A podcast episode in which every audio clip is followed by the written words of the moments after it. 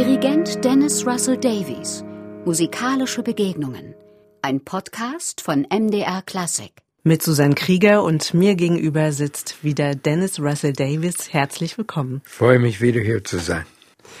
Dennis Russell Davis, Sie sind Dirigent und Pianist, leiten das MDR Sinfonieorchester als Chefdirigent und sind im Laufe Ihres Lebens zahlreichen spannenden Komponistinnen und Komponisten begegnet.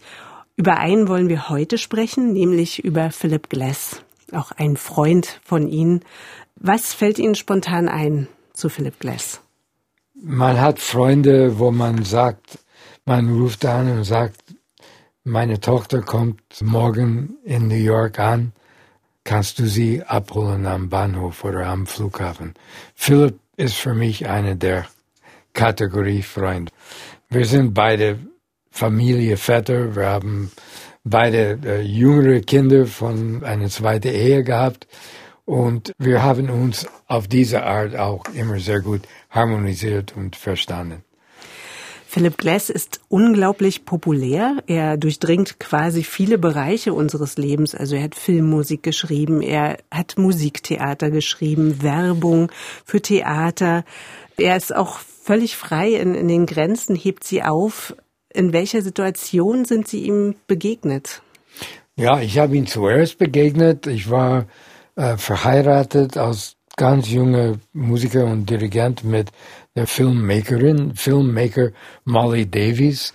Und sie hat einmal zu mir gesagt, du musst einen Komponist namens Philip Glass kennenlernen.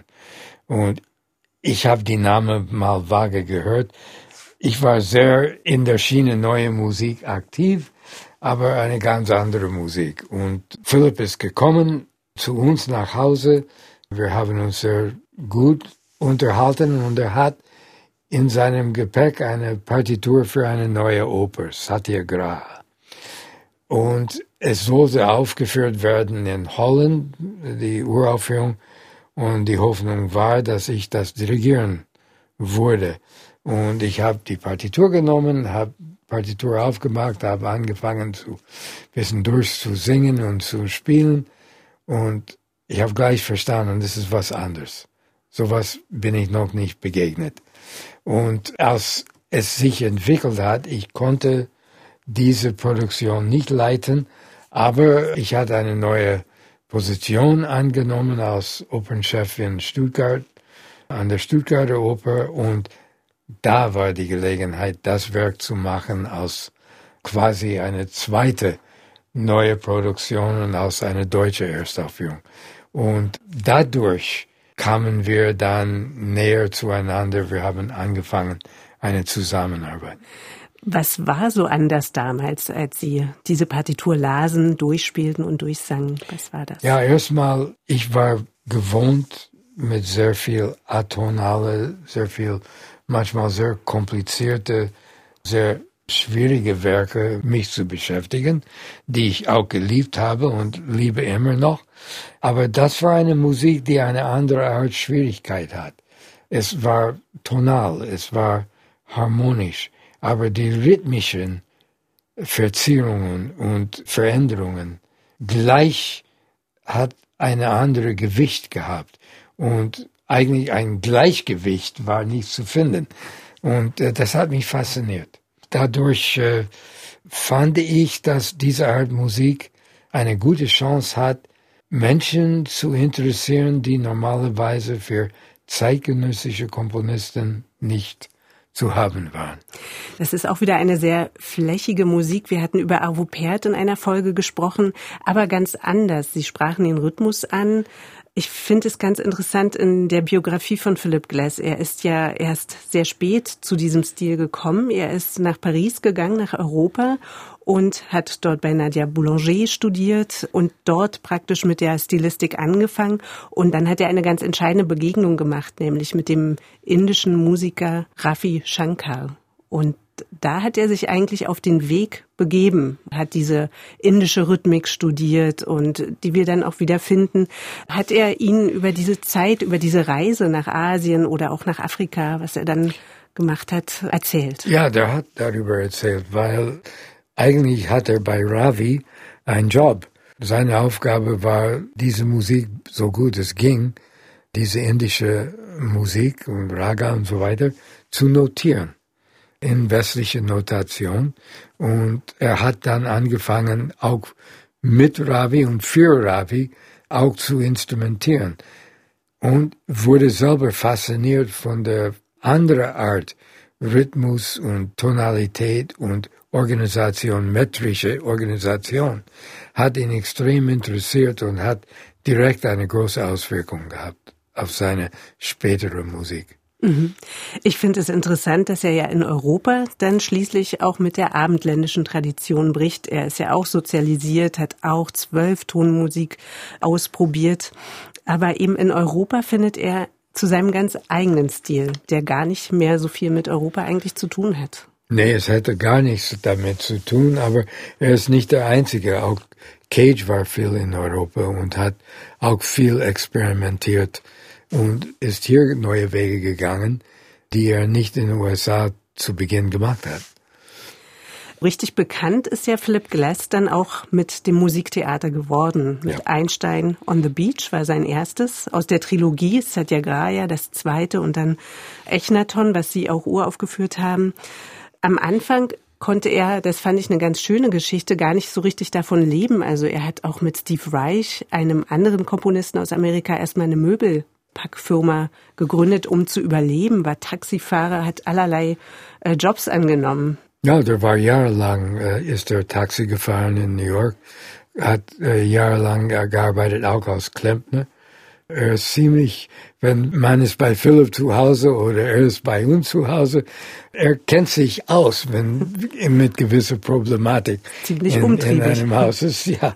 Und äh, nein, der hat äh, ja mit Steve, wie Sie sagten, hat er auch zusammengearbeitet. Die haben gejobbt, weil die waren nicht bereit. Ives hat es gut zum Ausdruck gemacht. Ives hat auch diesen Weg geschlagen auf einem anderen Ebene, wo er mal gesagt, so ungefähr, er wollte nicht mit seiner Musik Tata machen für das Geld und er wollte nicht, dass seine Frau an seine Dissonanzen verhungert. Mhm. So. Philipp war interessiert, die Musik zu komponieren, die er wollte und es müsste nicht unbedingt sofort damit seinem Gehalt verbunden sein. Mhm. Also sehr kompromisslos ja. eigentlich. Ja, ja. Mhm. Wir haben es schon erwähnt, sie verbindet eine sehr tiefe Freundschaft. Das äußert sich auch darin, dass er Werke für sie komponiert hat, für sie als Pianist zum Beispiel. Ja, als Pianist und dann war ich sehr viel als in meine weitere Positionen als Chef hatte ich die Möglichkeit auch zu initiieren und Aufträge zu organisieren. Und mehrere Symphonien und einige Opern, einige große Werke konnte ich dann auch mit auf den Weg bringen. Äh, es ist interessant mit Philipp, anders als bei manchen sehr gute und Komponisten, den wir schätzen, anders als bei Arvo Pärt zum Beispiel. Philipp hat einen Katalog von Werken, die sehr viel Länge haben. Abendführend. Mehr als abendführend manchmal. Zum Beispiel bei Arvo Pärt ist das andersrum. Ein langes Werk ist eher ungewöhnlich. Aber bei Philipp, er ist einer, der die Zeitspanne über Stunden eigentlich ziehen kann. Wo ja relativ wenig auch passiert. Da ist ja eine Veränderung des Tons fast schon dann ein Ereignis. Ja, aber je mehr man hineinhört, je mehr passiert was. Das ist die Situation, wo ein Komponist die Baustelle der abendländlichen Musik, würde ich sagen, die Baustelle, zum Beispiel eine Begleitungsfigur, normalerweise für Haydn, würde eine musikalische Hauptfigur in dieser Art komponieren. Mhm. Und das ist dann ein anderen Weg, ist bestritten. Mhm. Äh, es passiert schon einiges, aber wie bei Wagner, die Zeitspanne ist viel breiter. Ja. Ich hatte da ein schönes Bild gefunden, was der Theaterregisseur Peter Sellers mal über seine Musik gesagt hat. Er hat es ein bisschen verglichen. In der Musik sei es so, wie wenn man mit einem Zug ewig durch die amerikanische Landschaft führe. Man hat den Eindruck, es passiert wenig, aber wenn man genau hinschaut, passiert eben doch viel. Allmählich verändert sich die Landschaft. Mhm. Gehen Sie mhm. damit mit dem Bild? Ja, aber bei Philipp ist es so, wenn man meinte, man hat das dann verstanden, kommt das nächste Werk, das komplett anders ist. Es ist diese Beschreibung oder diese Überschrift Minimalmusik ist so ein bisschen wie für die Franzosen Impressionismus. Und viele Komponisten sind bemüht, gerade diese Überschriften zu vermeiden. Mhm. Äh, wenn Sie an ein neues Werk mit Philip Glass gehen, wie arbeiten Sie zusammen? Lesen Sie erst seine Musik? Sprechen Sie miteinander? Wie, wie ich kriege das? oft eine Handschrift, wenn es ein Werk über mehrere Sätze ist. Ich kriege in alte Zeiten, wir haben vor ein paar Monaten sehr gelacht, weil wir haben sehr viel gemacht mit der Faxmaschine. und heutzutage wissen viele, was wissen überhaupt nicht, was, was eine ist. Faxmaschine ja. ist.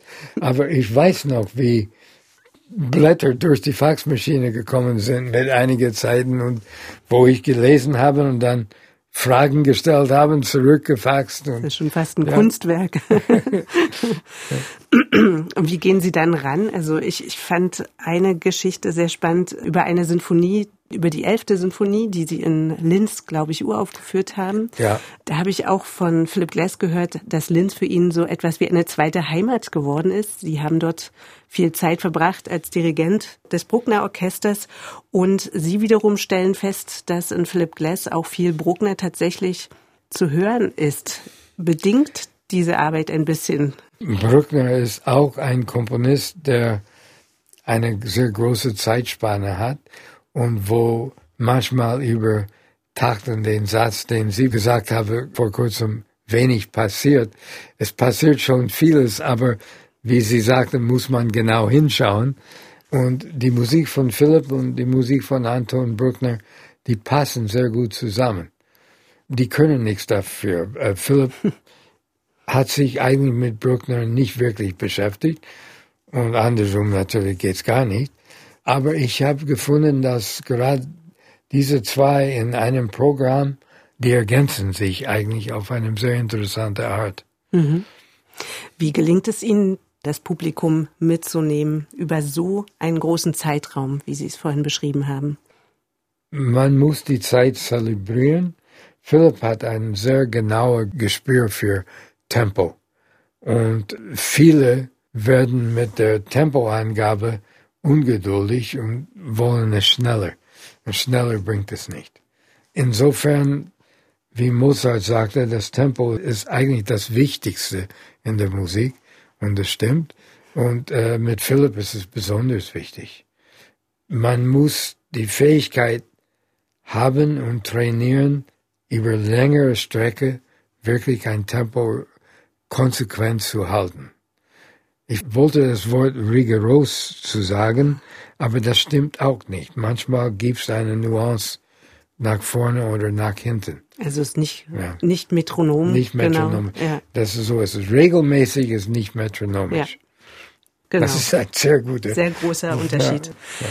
Sitzt er oft in Proben, gerade vor Uraufführungen seiner Werke, oder wie funktioniert da die Zusammenarbeit? Ja, der, ist, der Philipp ist oft dabei. Mhm oft in Proben dabei mit der 11. Symphonie. Eigentlich haben wir es in Carnegie Hall uraufgeführt, aber wir haben längere Probezeit gehabt bei mir zu Hause in Linz und Philipp war da.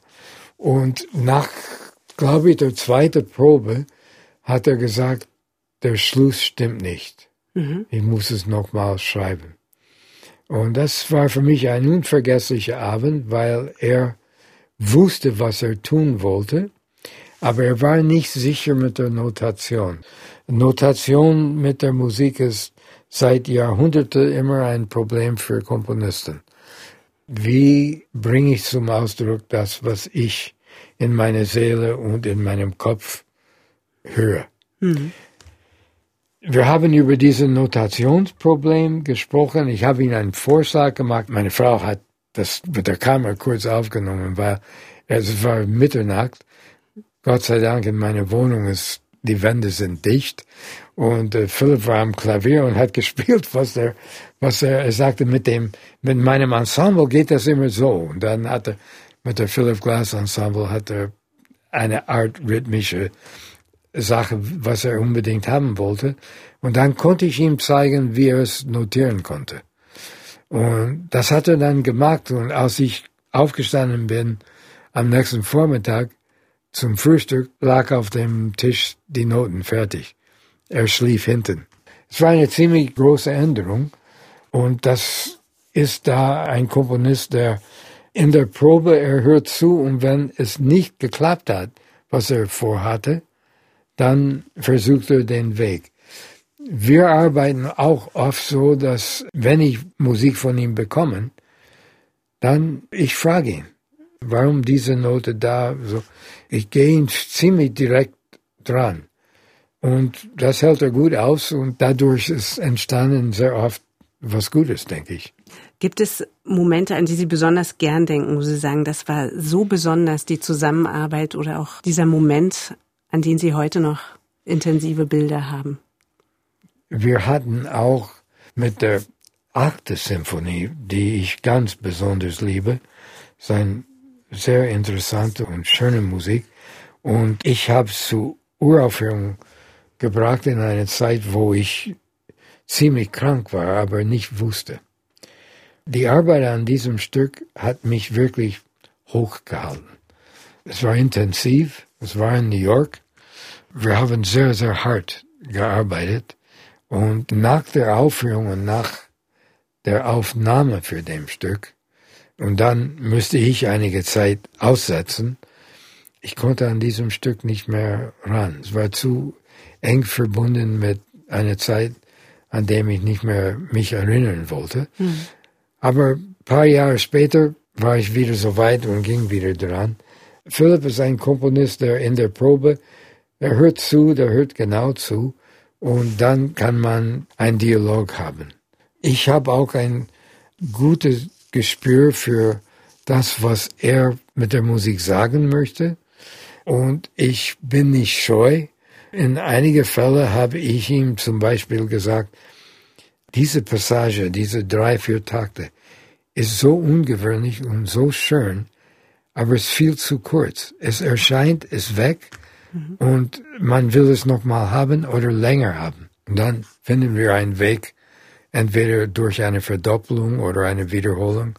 Oft ist es eine Verdopplung, mhm. weil oft die einfache Methode, die Sache zu verlangsamen, gibt es die Möglichkeit, die besser zu verstehen. Ja. Ich würde gern noch mal auf sein Musiktheater, was ich sehr besonders finde, zu sprechen kommen. Da kommt ja noch eine ganz neue Ebene, nämlich die der Bühne, des Spielens dazu. Was ist so das ganz Besondere? Was hat ihn da angetrieben, für Musiktheater zu schreiben und was macht das Neue aus? Als junger Mann war er sehr mit Theater verbunden. Er hat mit Mabo Mimes mehrere Werke konzipiert und es war eine Avantgarde-Theatergruppe ja, in Paris genau. damals. Und dann auch, er hat ein Gespür für die Bedürfnisse, die eine Bühne hat. Mhm. Ich weiß, eine Oper hieß Apomatox, die wir in San Francisco zur Aufführung gebracht haben. Und der Regisseur und der Intendant des Hauses haben einen Wunsch geäußert für eine der Hauptdarsteller. Und das war ein Wunsch, den man oft hat, wo Verdi oder Donizetti ein Werk nochmal drangehen und erarbeiten, wo die ein zusätzliche Arie für eine besondere Rolle. Und das, sowas kann Philipp wunderbar. Mhm. Der ist gewohnt, dass ein Theaterstück sich entwickelt und sich verändert über die mhm. Zeit. Also so ein Work in Progress. Ja, und ich glaube, deswegen ist er so offen und erfolgreich mit seinem Theaterstücke. Und nicht nur damit, er ist ja unglaublich breit aufgestellt, wie wir anfangs auch schon sagten. Ist das vielleicht auch das Geheimnis seines Erfolgs? Er ist sehr interessiert in verschiedene Aktivitäten. Wenn er ein Partitur für einen Film erarbeitet, äh, das interessiert ihn tatsächlich. Mhm. Es ist nicht irgendwie nur um das Finanzgrund oder so. Musikalisch interessiert ihn. Der ist auch interessiert an verschiedene Art Kammermusik und äh, Solostücke und äh, der ist sehr flexibel in diesem Sinne und auch sehr umtriebig. Er hat ja schon ein riesiges Werk komponiert mit ja, 20 Opern, ja. mehr als ja elf Symphonien. Wir hatten es Konzerte, Film. Also man weiß gar nicht, wo man ansetzen soll. Was treibt diesen Menschen Philip Glass er an? Er tut nichts anderes lieber als komponieren. Er setzt sich hin und tut das so gern. Es ist das, was er gerne tut. Und es sind andere Komponisten, für wen Komponieren fast eine Tortur ist. Und für Philipp, das ist das, was ihm am Leben dem am meisten Freude bringt. Wenn Sie ihn als Menschen nochmal beschreiben, was ist das für ein Mensch? Er ist großzügig. Er ist offen. Er ist mit der jetzigen Situation zum Beispiel, in der wir jetzt leben, hat er einen sehr klaren Blick, auch politisch gesehen. Er ist ein Mensch, der das Wort normal ist schwer einzusetzen, aber ich würde fast sagen, dass Philipp hat keine Allüren oder er findet sich nicht wichtig in dem Sinne. Seine Arbeit ist wichtig, die Musik ist wichtig und die Familie und ja, die Familie kommt zuerst. MDR Klassik